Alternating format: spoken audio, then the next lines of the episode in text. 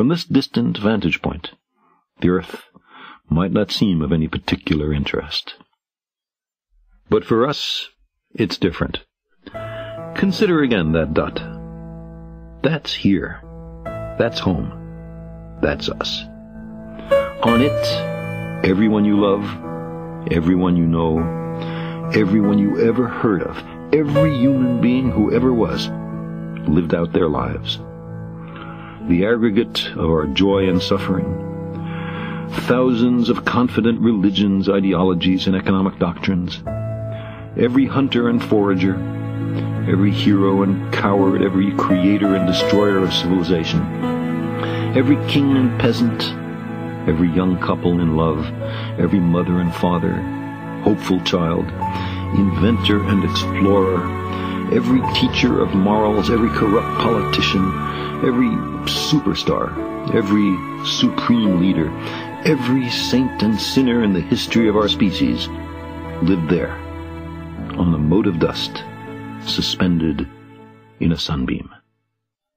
The earth is a very small stage in a vast cosmic arena. Think of the rivers of blood spilled by all those generals and emperors, so that in glory and triumph they could become the momentary masters of a fraction of a dot. Think of the endless cruelties visited by the inhabitants of one corner of this pixel on the scarcely distinguishable inhabitants of some other corner. How frequent their misunderstandings.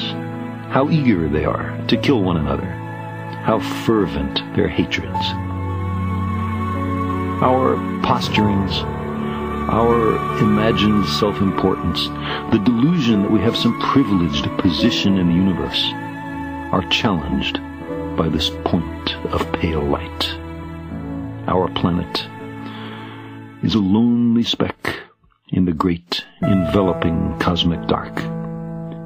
In our obscurity, in all this vastness, there is no hint that help will come from elsewhere to save us from ourselves. The Earth is the only world known so far to harbor life. There is nowhere else, at least in the near future, to which our species could migrate.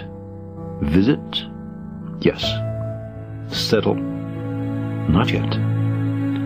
Like it or not, for the moment, the Earth is where we make our stand. It has been said that astronomy is a humbling and character-building experience. There is perhaps no better demonstration of the folly of human conceits than this distant image of our tiny world. To me, it underscores our responsibility to deal more kindly with one another and to preserve and cherish the pale blue dot, the only home we've ever known.